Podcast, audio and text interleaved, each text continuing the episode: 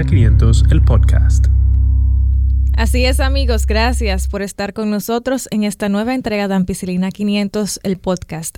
Estamos contentos de que nos estén acompañando en la entrega de hoy. Jonasis Jiménez, Rafael Vargas y quienes habla Catherine Calderón queremos darles la bienvenida a este episodio en donde hablaremos de un tema que preocupa no solamente a República Dominicana sino a toda Latinoamérica y me refiero al dengue. La Organización Panamericana de la Salud advirtió que este virus vendría con mayor fuerza este año y que apenas estamos viendo el inicio de sus estragos. Solo en República Dominicana ya se tienen más de 3.000 casos sospechosos y 10 muertes, siendo la gran mayoría menores de edad. Es por esto que nos urge hablar del tema, para que lo reconozcamos a tiempo, lo podamos prevenir y sobrevivamos al dengue. Rafa Yonasis, cuénteme, ¿a ustedes le ha dado dengue alguna vez? ¿Cómo tú comienzas con Salud, salud. ¿Cómo tú comienzas con un nodato así? Como... ¿Cuántas cuántas muertes que van? Solamente 10 en este año. Solamente 10 en este año. En República Dominicana. Reportados. Ah, señores, compres una raqueta de, El- De de mosquitos. Mira, está bueno el negocio. Sí. Una raqueta mosquitos. Y repelente. Ampirraquetas. Muy buena idea. Úntese vainilla. Que dicen di que eso... No, Rafa. Rafa, pero háblanos sobre esas técnicas, porque vainilla. No, ¿qué a mí más? me han dicho eso. La- vainilla, que la vainilla eh, es como un repelente. Pero de la blanca o de la morena. De la Ah, yo, no, ah, yo no sé, yo ¿Cuál no, yo no discrimino. yo no discrimino a nadie, yo la que usted quiera untarse. No, No. realmente el repelente es mejor, el que tiene DT, pero vamos a decir eso Y, más y- adelante. y- y mejor que todo es la prevención de la crianza. Claro. Pero eso lo sí. vamos a hablar adelante. ¿Te ha dado dengue, Rafa? A mí sí, una vez. ¿Cuántas veces? Una, Una vez. vez. Una vez. A ver, ¿Cuántos Hace años como tenía? 20 años.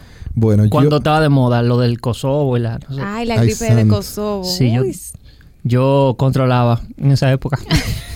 eh, en lo personal, eh, yo llevo tres dengue ya. Ah, pues nada más te falta Pero tú uno. eres sobreviviente. Ya, tres, tres Nada más te cuadros de falta uno ya.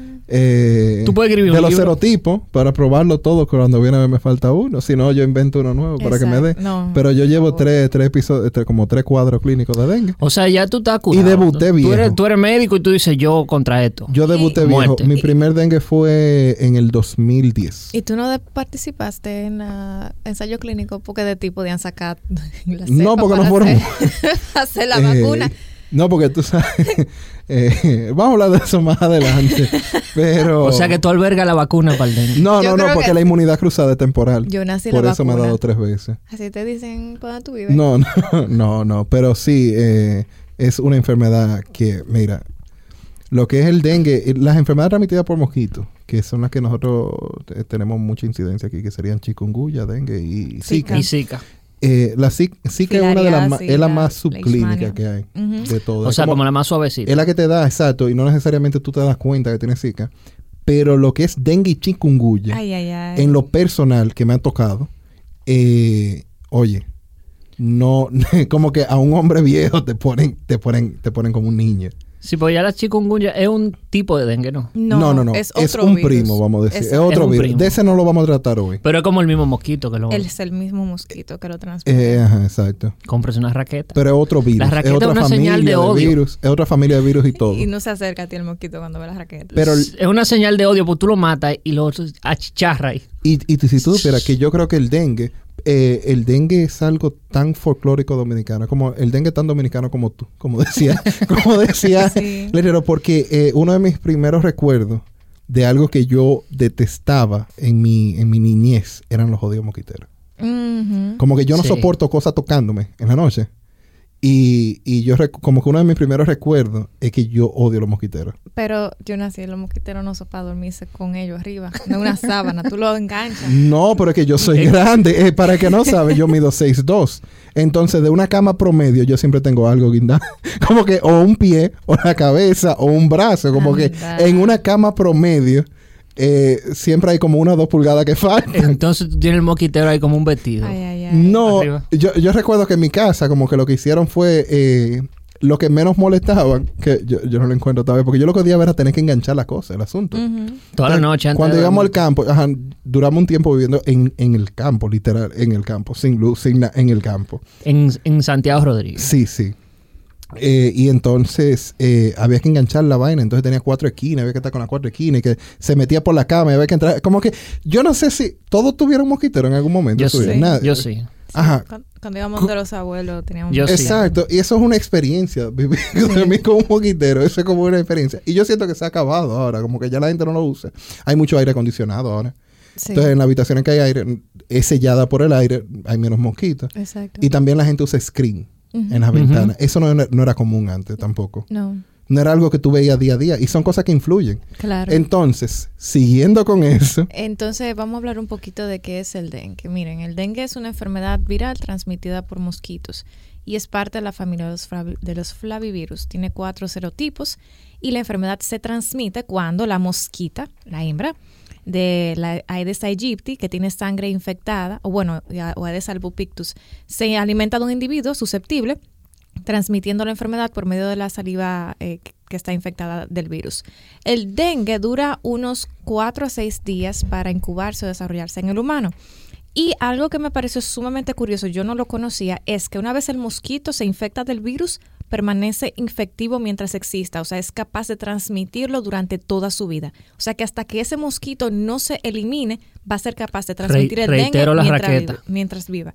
Me parece interesante porque hay algunos, eh, algunas enfermedades que una vez el vector los expulsa de su cuerpo, ya no las sigue transmitiendo. Pero no es el caso del dengue. A mí me parece sumamente interesante eh, lo del mosquito del dengue el mosquito en general. Los mosquitos son artrópodos, los que yo me acuerdo de esa clase del colegio, que era, eh, y eso se me ha quedado grabado para, para toda la vida. Los artrópodos tienen una característica muy particular y es que tienen extremidades con articulaciones eh, y un exoesqueleto.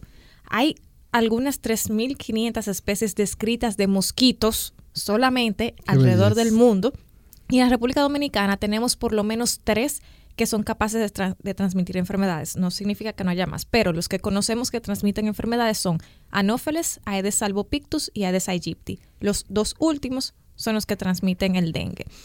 Los mosquitos, déjenme decirles, son considerados el animal más letal que existe. O sea, no es el tiburón, no es el rinoceronte. anda, no- anda una imagen de eso en las redes, que es que la cantidad de gente que mueren por un tiburón y la cantidad de gente que mueren por un 10 mosquito. personas al año mueren por eh, un tiburón Ajá. y, muere casi un millón al año por, por, por enfermedad transmitida por mosquitos. por enfermedades transmitidas por Y, mosquitos. y- y algo que decía Catherine, que la vida de- del mosquito siempre puede contaminar. Entonces, una- un mosquito que esté contaminado en dengue, en el caso de la hembra, puede durar hasta 50 días, 56 días el ciclo de vida. Mm, Imagínate. Entonces, 56 días y puede picar varias veces. Y toda la persona que pique va a contagiarse. Exacto. Miren, solo la malaria, como decíamos, ocasiona, solamente la malaria, que es una enfermedad transmitida por mosquitos, eh, ocasiona un millón de muertes en el mundo en un año. Y el dengue puede ser transmitido, como les decía, por el Aedes albopictus y el Aedes aegypti. Pero el Aedes aegypti es el principal. Le gusta picar de día y es frecuente que cuando se esté alimentando lo interrumpan. O sea, que una persona eh, se lo quite de la arriba eh, o lo espante. Y es por esto que al ser interrumpido varias veces mientras intenta alimentarse, pica a A varias varias personas. personas. Y es por eso que una de las medidas que siempre se recomiendan para prevenir es fumigar dentro de la casa, porque el mismo mosquito que te picó a ti, Rafa, puede venir a picar a Jonas, me puede picar a mí, puede picar a cualquiera, dentro de un mi- mismo entorno, que usualmente suelen ser casas. Y por eso es que varias personas dentro de una casa se pueden infectar, no porque se transmita por la saliva o por el contacto, sino porque el mismo mosquito picó a varias personas. Y va y pone las larvas entonces, que le pican al enfermo y entonces salen a picarle a más gente. Exacto. Porque se multiplica. Exacto. Algo interesante es que, por ejemplo, la Aedes albopictus, que lo mencionamos, es un vector competente, pero menos eficiente. Tiene una distribución más amplia que la Aedes aegypti, o sea que el Aedes albopictus alrededor del mundo se encuentra en más sitios y sobrevive a climas más fríos, pero pica a menos personas. Por eso es que la Aedes aegypti es el principal vector del dengue. Y eh, ambos mosquitos pueden transmitir la chikungunya. Hay otros mosquitos alrededor del mundo que se asocian a brotes epidémicos, eh, perdón, a, transmisión del dengue, pero no se, asocian a brotes epidémicos. Algo que yo quiero destacar y es que a raíz de todos los cambios climáticos y cambios de clima, eh, el aumento de la temperatura a nivel mundial hace que el mosquito del dengue se expanda, o sea, que llegue a terrenos que antes no había llegado. Por ejemplo, en Chile hacía años que no se veía dengue y ya comenzó a llegar dengue a Chile, que es un país relativamente más frío que República Dominicana, o sea, maneja temperaturas promedio más frías que Dominicana. Y ya comenzó a, llenar- a llegar otra vez. El único país de América, del continente americano, que no hay casos autóctonos, autóctonos es Canadá. O sea, ellos tienen casos, pero gente que viaja, que viene de Puerto Rico, viene de República Dominicana y, y está en Canadá, pero ellos no tienen por el, el clima. Dirán ellos, coge para allá tanto frío. Exactamente, y es también por la temperatura promedio de Canadá, pero con el cambio climático, mientras más aumente la temperatura, más llega el mosquito. Y eh, mientras más alta sea la temperatura, el mosquito dura menos para reproducirse. Eh, algo que me parece interesante, se han descrito algunos casitos de mujeres que están embarazadas, se infectan del dengue eh, una semana, dos semanas antes de dar a luz y el bebé nace con la sintomatología del dengue, pero no se ha, trans- no se ha reportado transmisión por vía sexual. Eh, hay algunos elementos eh, del dengue que tiene que ver cómo, cómo funciona el virus dentro de la célula que no se conocen, pero sí se sabe que el dengue ataca básicamente algunas células del sistema de defensa del cuerpo, se reproduce ahí y provoca pues toda la cascada de síntomas que vamos a hablar ahora. También, eh, para los trabajadores de salud, El dengue se puede transmitir vía un pinchazo, vía eh, transfusiones sanguíneas y vía eh, contacto con la mucosa de un paciente enfermo con dengue, aunque es una forma menos eficiente y menos documentada. Muy bien.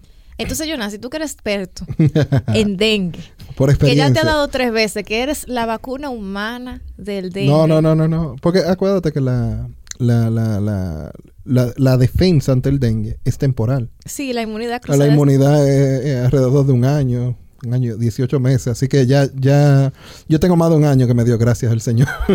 Bueno, pero como quiera, tú eres nuestra vacuna, no es la vacuna. el ejemplo, el ejemplo de sobreviviente. Exacto, sobreviviente. Ajá, cuéntame. Entonces, cuéntame, Jonas, ¿cómo se siente el dengue? O sea, ¿cómo tú te sentiste y cómo se describe la literatura, que, se, que son las sintomatologías y cómo se clasifica? Porque del 2009 para acá hay una clasificación nueva de la Ah, ha habido cambios, sí. Eh, realmente el dengue se siente muy desagradable, para ponerlo en términos moderados. Eh, eh, tú empiezas con malestar general, ¿verdad? Y entonces, eh, como dice la enfermedad, ya uno estaba, cuando, cuando se me presentó la enfermedad, ya yo sabía lo que era. Porque ya uno desde pequeño le viven hablando del dengue. Entonces, eh, el dengue tiene diferentes manifestaciones, que la principal se clasifica entre dengue sin signo de alarma. Dengue clásico, que antes era llamado clásico, dengue con signos de alarma, que era lo que se conocía como hemorrágico antes, que Exacto. era el dengue que mataba a la gente, que eso es peligroso, y dengue grave. Entonces, eh, ¿de qué varía cada uno? Es que la mayoría de las personas no va a presentar signo de alarma y la infección va a resolverse sin complicaciones. Exacto. Eso es normal, el dengue sin signo de alarma. Entonces, ¿de qué depende que presente una otra manifestación? Se desconoce principal, se desconoce como que qué, por qué a, a- Rafa se le va a presentar con signo de alarma y por qué a Catherine tal sin signo de alarma. Pero eh, hay cierta diferencia entre el, el virus en sí que te pique, como que el que te toque, puede, algunos pueden ser peores que otros. Entonces, eh, cualquiera de los cuatro DEN, que sería el DEN Serotipo. 2, ajá, dengue, D-E-N, D-E-N Exacto. 2. Así que le dicen. Ajá, Den, es- den uno, den dos. Den 1, Den 2, Den 3, Den 4. Entonces, eh, se dice que el Den 2 es el que tiende más a complicarse. Y se ha observado que es el más virulento. Dígase que si tú tienes ese serotipo del virus, entonces te puede dar peores presentaciones. Y de Te da el hecho, hemorrágico.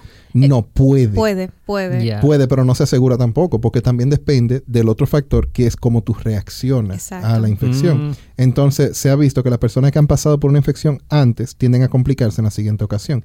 Eh, en memoria, yo realmente me compliqué en la primera presentación, como que esa Mm. fue mi peor presentación. Y mira que esa fue la que yo tuve que ser internado y cosas. Pero eh, realmente no me gusta compararlo con mi experiencia personal porque no me gusta la medicina empírica Exacto. que yo hago medicina basado en lo que yo he visto, sino en la ciencia.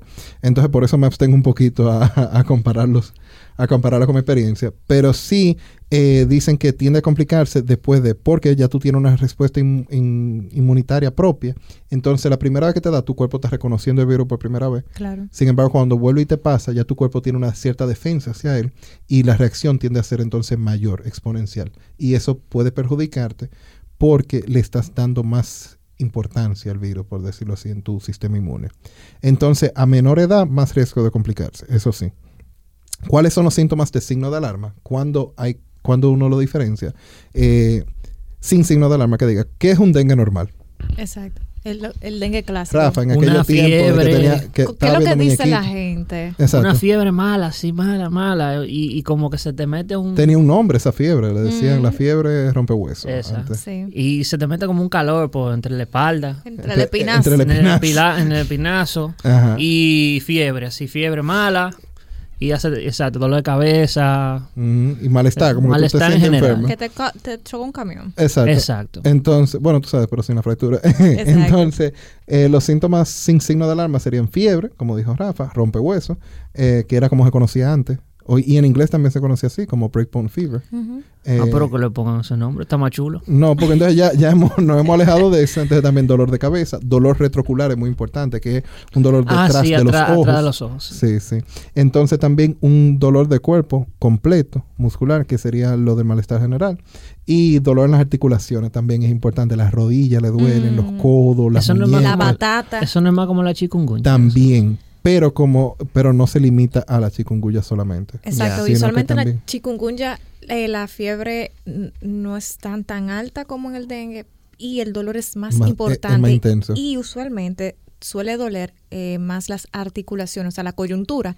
Y la gente se queja mucho de dolor en los pies. O sea, hay mucha gente que no puede ni caminar. En los talones. Y en la planta del pie. Y el dolor residual de la chikungunya es mayor también. Tú duras Sí. más tiempo, después de haber pasado la enfermedad aguda, tú duras más tiempo de recuperación. Sí, yo duré tres años con, con el anular del... De, los chi- de los pies. no, de la mano de izquierda. Ajá. Chueca. Pero en el caso de dengue, cuando uno dice que presente dolor, eh, no significa que sea mayor o que sea de igual intensidad que tú lo presentes en otros lugares. Porque, por ejemplo, el dengue sí te da un dolor retrocular muy fuerte, Sí. como que Mm. debilitante, comparado con el dolor articular. Entonces te puede dar dolor en articulaciones y no, no con la misma severidad que la chikungunya. Exacto. Esos son uno de los indicadores clínicos de que uno se indica, eh, sin haberle hecho serología, que uno dice, ah, es Ese, chikungunya, ese es el dengue. dengue clásico. Es el clásico. También va acompañado de rash, que le da a muchas personas y por lo general siempre se presenta en el abdomen. O sea, una, y una ñañara. Una ñañarosis. Exacto. Ya.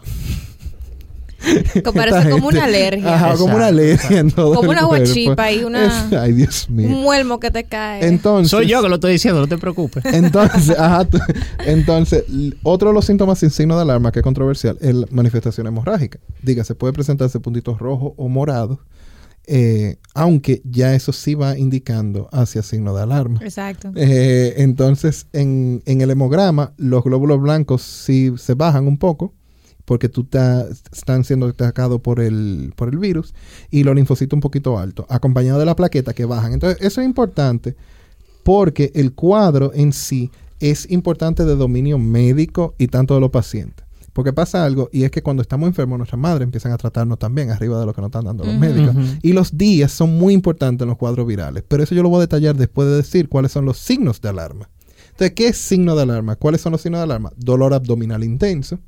Todo lo que indique sangrado, esencialmente. Exacto. Un dengue normal, dengue sin signo de alarma, viene siendo, tú tienes tu fiebre, tu dolor de cabeza, o te duelen los músculos, como una malestar gripe general. muy, muy tú fuerte. estás malo, exacto, Exacto. pero sin moquear ni nada de eso. Tú estás malo.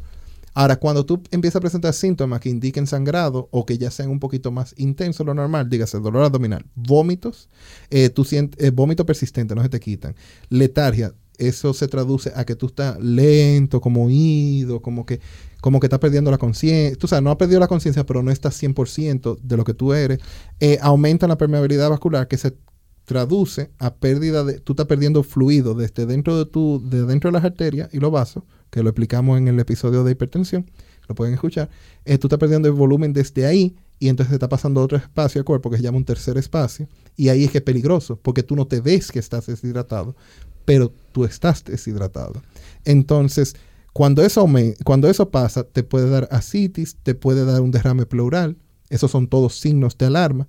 El hígado eh, grande, como se siente eh, aumentado de tamaño, hepatomegalia, esos son todos síntom- síntomas de alarma, como presentación de alarma. Ya cuando se presenta así, ya ese sí es un caso que merita una atención muy activa. ¿Qué es dengue grave? Cuando ya eso llega al siguiente nivel. Cuando todas esas complicaciones llegan al punto de shock, dígase que los líquidos se acumulan, entonces tú entras en shock cardiogénico porque tu corazón no puede bombear, eh, o en shock hipovolémico, eh, que, te falta volumen en- dentro de la circulación para mantener la circulación normal. Porque está en un tercer espacio. Dificultad para respirar, porque todo el líquido está dentro de los pulmones y tú no puedes respirar. Y sangrado grave o disfunción orgánica. Dígase que el hígado comienza a subir las enzimas del hígado. Estas son cosas muy específicas, pero para los médicos que no escuchan pueden identificarse. O las personas que no escuchan y le están diciendo, ah, mira, Exacto. presentó esto, presentó este paciente. Sepan cómo interpretar lo que le dicen. Exacto. Y cuando se altera el nivel de conciencia. Cuando ya tu nivel de conciencia, cuando el niño no está consciente, cuando tú lo estás, lo pellique y cosas, y el niño, perdón, pellique la mesa. Cuando el niño, sí, porque le di a la mesa como que pellicando al niño. Cuando el niño no está consciente, cuando el niño no te responde de una manera tan lento, tú lo pellizcas y cosas, y no responde al dolor, entonces ya esto es un dengue grave. Esto no significa que no se pueda solucionar la situación, pero sí lo pone en mayor riesgo de complicaciones. Entonces, cuando decía de los días, es muy importante entender el ciclo del dengue. Lo primero que presenta el dengue es fiebre. El día 1 del cuadro, porque Catherine dijo, puede, puede durar hasta 6 días incubando el virus. Mientras está incubando, no está haciendo los síntomas. Exacto. Cuando se declara la enfermedad, ¡pum! Es un pico de fiebre que hace, que puede llegar hasta más de 40 grados Celsius. Entonces esto es muy importante, porque la temperatura normal del cuerpo de 36.5 a 37.5 grados Celsius. Fiebre a partir de 37.5. Cuando llega a 40, la persona tú la sientes muy caliente y lo primero es reducirle esa temperatura, porque puede, puede hasta llegar a convulsionar en el caso de los niños y los adultos. Eh, lo, lo ideal es reducir la temperatura, sea con medio físico, sea metiéndolo en una silla abajo de la llave. Usted mete una silla plástica abajo de la llave y lo enfría. Hielo. Eso, no, hielo no, no es lo Ay. ideal, sino enfriarlo. Porque es un método físico de, de bajarle la temperatura. Pues lo ideal es proteger el cerebro en este caso. Entonces, cuando la persona hace una fiebre tan elevada, porque la fiebre también, porque la gente está equivocada, la fiebre no siempre es mala. La fiebre es una respuesta del sistema, del organismo a matar lo que te está, lo que te está atacando. Claro. Ese es un mecanismo de defensa del cuerpo. No es de que, que tú estás fiebre y tú te estás muriendo. No, la fiebre significa que tú estás tratando de atacar lo que te está atacando a ti. Ya. Ahora, ¿qué sucede? Que a veces el cuerpo no logra controlar la severidad de la fiebre. Y entonces cuando sube por encima de 40, ya el médico tiene que estar en alarma, porque el paciente puede convulsionar y esos daños van a ser peores que lo que está tratando de salvar de la fiebre. Entonces, como sabemos que el dengue va a durar los días que va a durar, que a partir del sexto día que tú vas a empezar a mejorarte, entonces no te importa que haga fiebre, porque como quiera el virus va a tener que pasar. Y eso es algo importante, los virus no se adelantan. Tú te empezó un cuadro viral, tú tienes que esperar a que el virus cumpla su ciclo de vida. ¿Verdad, Catherine? Sí. Son siete días y tienes que esperar tus siete días. En el caso de dengue, eh, es un, el ciclo se describe como 10 días.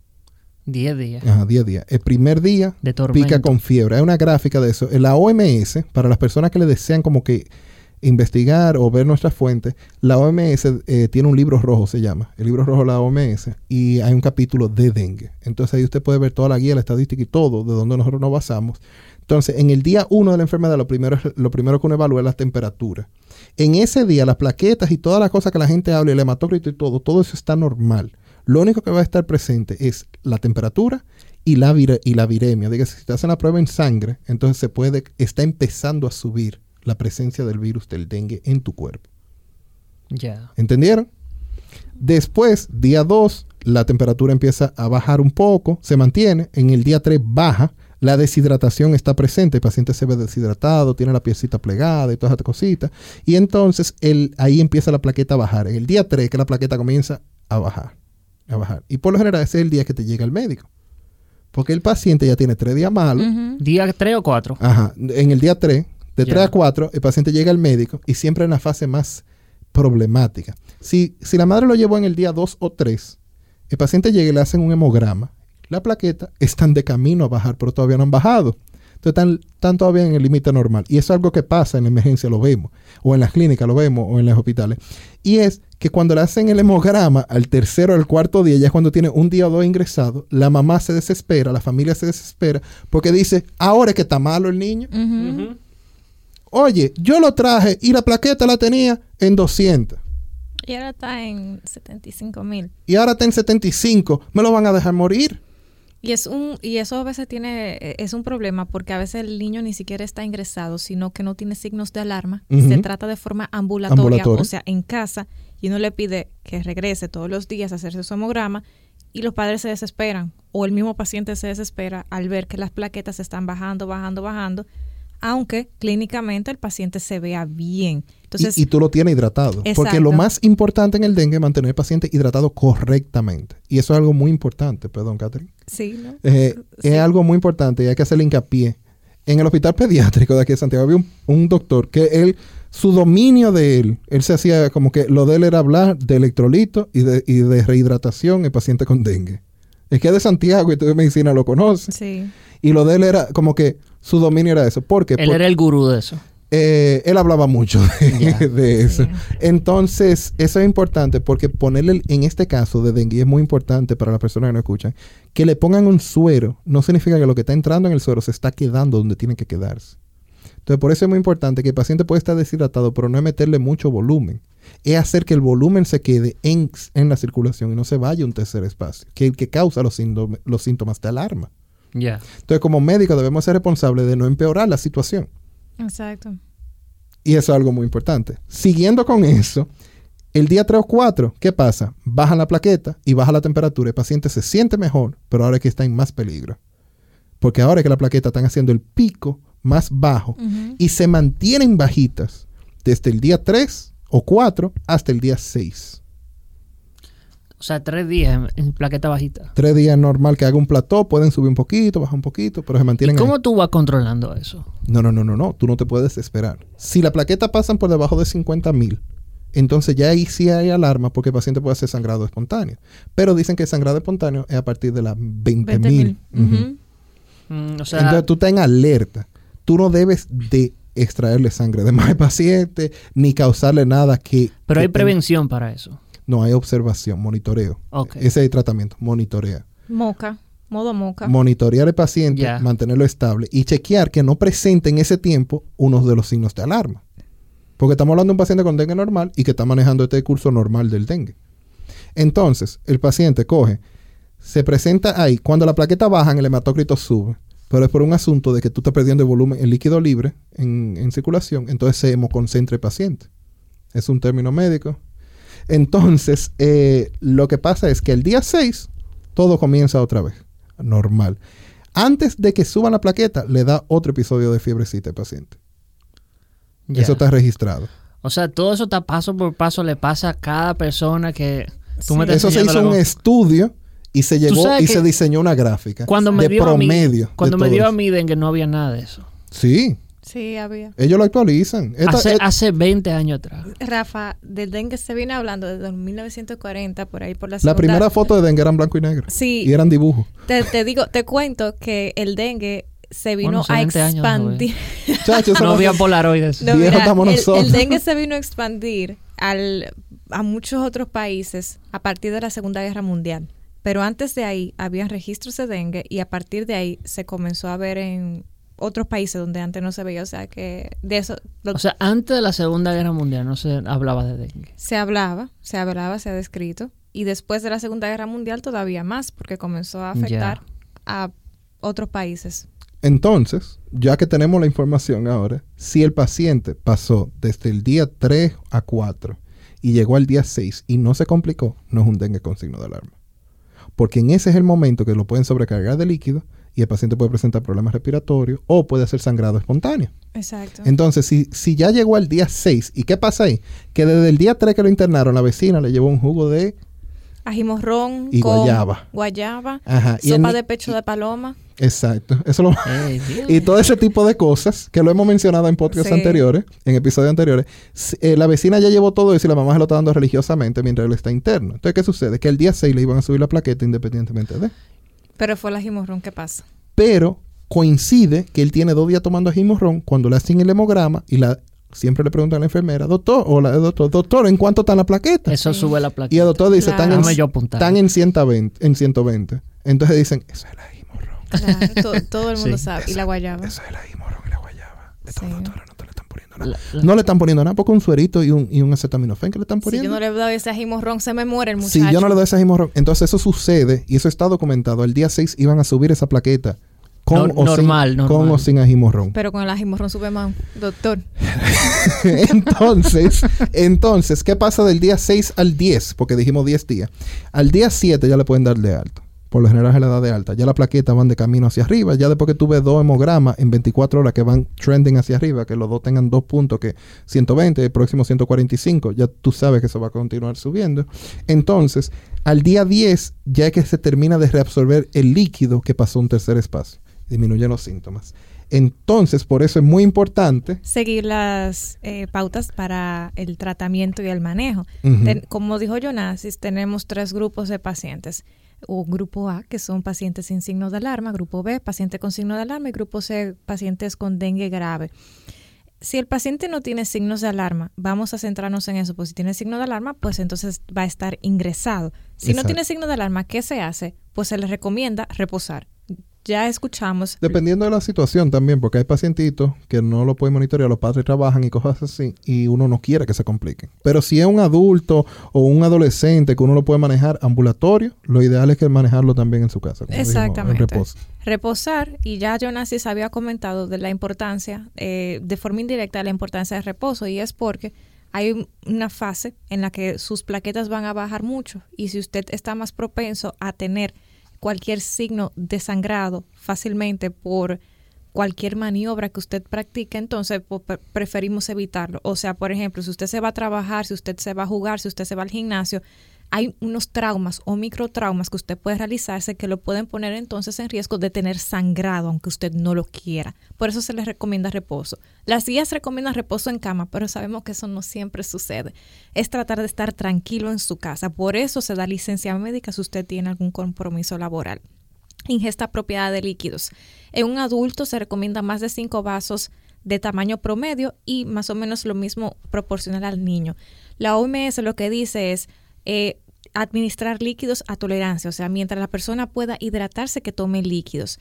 Se recomiendan leches, jugos de frutas, eh, tener cuidado en pacientes diabéticos y que no sean eh, cítricos. Y lo más importante, Que no sean cítricos. que no sean cítricos para evitar la deshidratación que podría provocar de forma leve un jugo cítrico.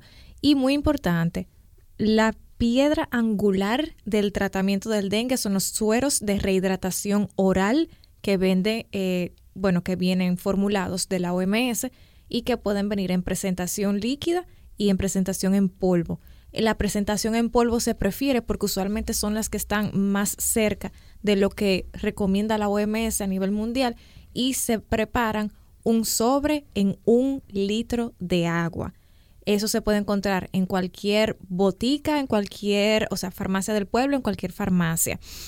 Se recomiendan soluciones salinas isotónicas y se recomienda que se, se, se administren este tipo de soluciones porque el agua sin electrolitos puede causar un desbalance del electrolítico en el cuerpo. Lo más importante es, aparte de la hidratación, es manejar la fiebre, como decía Jonasis, con medidas físicas, pero también se puede manejar con acetaminofén. Se recomienda al paciente adulto, o sea, adolescentes y adultos, no consumir más de 3 gramos al día en- de acetaminofén. Eso, o sea, que si usted consume 500 miligramos cada 6 a 8 horas, está perfecto. O 750 miligramos cada 8 horas, está bien. No se pasa de los 3000 eh, miligramos o 3 gramos al día. Hay que tener cuidado con eso. Yo creo que no, no, no puedo ser lo, tan enfática en decir esto.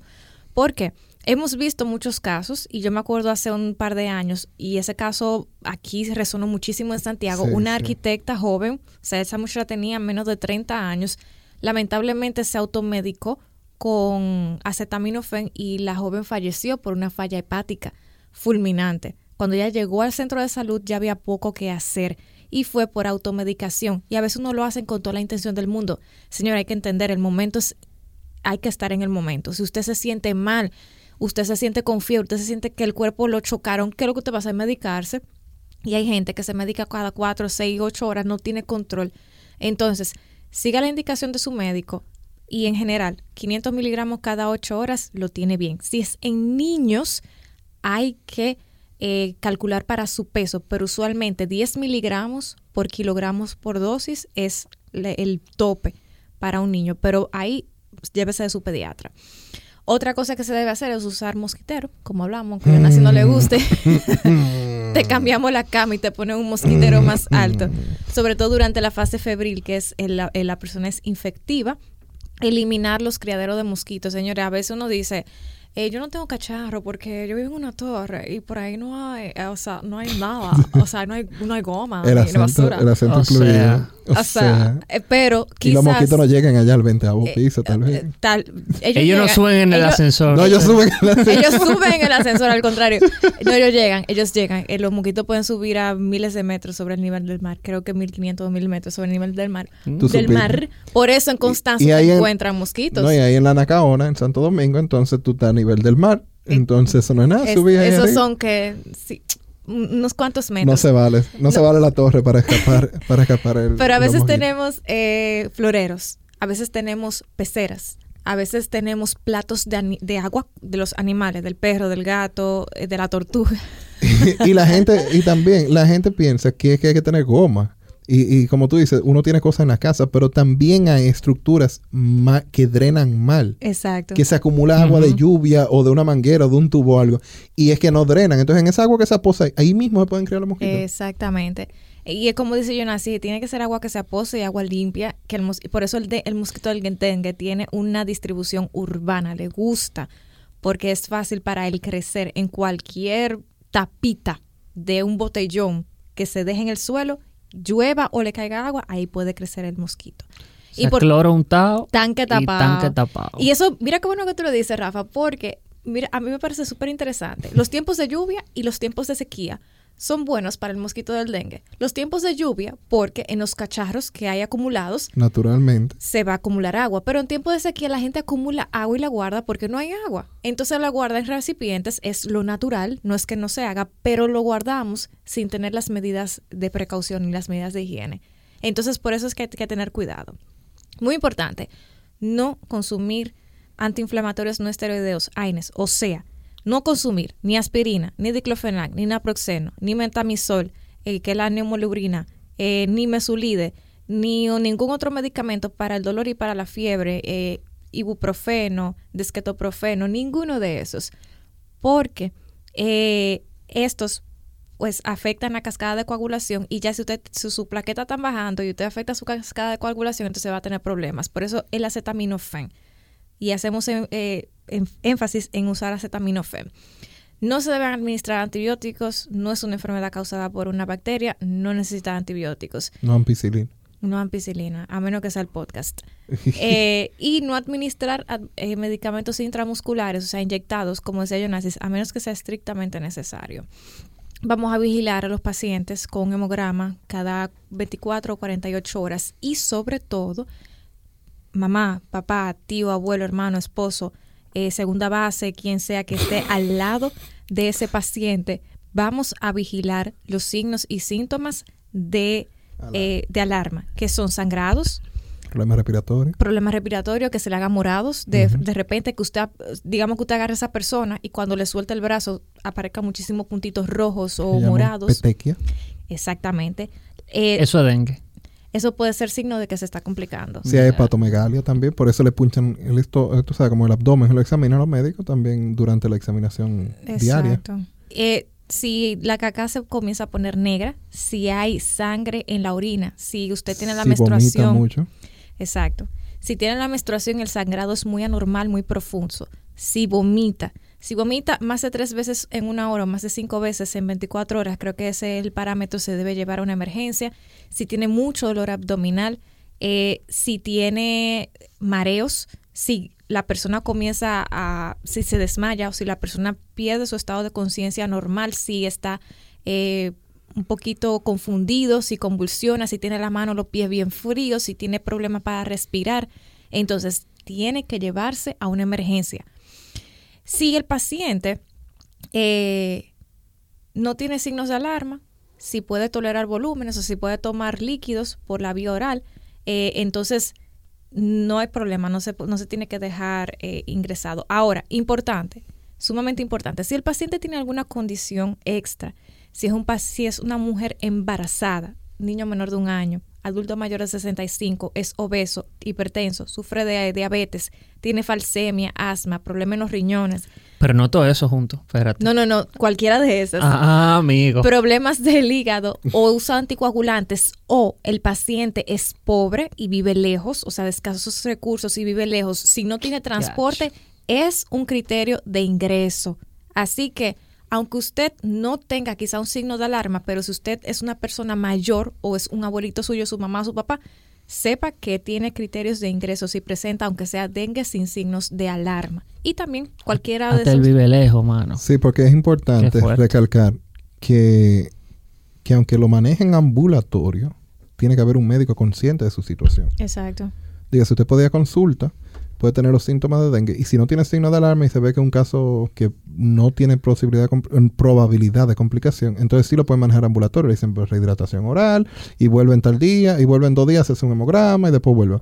Pero alguien sabe lo que tienes y alguien te está indicando el- el- los AINES, la, la, eh, la acetaminofén, para saber y te está dando un control. En Santiago también, además del caso que mencionó Catherine anteriormente, uno más reciente fue de un médico. Que murió por intoxicación a acetaminofén y es lo que se estaba tratando era una- un dengue. Sí, Ajá, y, ese, y entonces los médicos no somos exentos exacto. a, a no ser pacientes. Entonces no debemos medicarnos nosotros mismos. Pasa hasta en nosotros Está mismos. hablando un sobreviviente. Eh, Exactamente. un sobreviviente La de dengue, no de Sí. intoxicación de, eh, hepática. Pero La vacuna humana. eh, es importante, es importante recalcar que aunque sea algo que se puede manejar en casa en ciertas situaciones, porque si es con signo de alarma no, debe ser ingresado, eh, debe de haber alguien supervisando su condición Claro y atentos y atento a, a lo que está pasando. Señores, y para ir concluyendo, vamos a hablar de cómo se puede prevenir el dengue. Vamos a comenzar con lo más nuevecito, nuevo que hay, que llegó al mercado. Bueno, la pues, raqueta. aparte de la ampirraqueta, Pra, pra, pra. es una vacuna para el dengue que se llama Denvaxia. Eh, la Denvaxia es una vacuna tetravalente, o sea que protege contra las cuatro cepas del dengue, contra unas más, ha probado efectividad más que otras. Se coloca en individuos de los 9 a los 45 años que hayan tenido dengue anteriormente. Ah, pues yo aplico. Tú, tú eres la vacuna, o sea, pero si tú aplicas. Eh, y la razón por la que se pide que el eh, los pacientes hayan tenido dengue anteriormente es porque en los ensayos clínicos que se hizo, que se colocó en niños que no habían tenido dengue, la se le dio dengue a la mayoría y las manifestaciones fueron un poquito más graves. Otra de las medidas es controlar los sitios, o sea, descacharrizar, quitar los cacharros, eh, cambiar las aguas, no es que bote el florero, sino que le cambie las aguas cada 24 o 48 horas.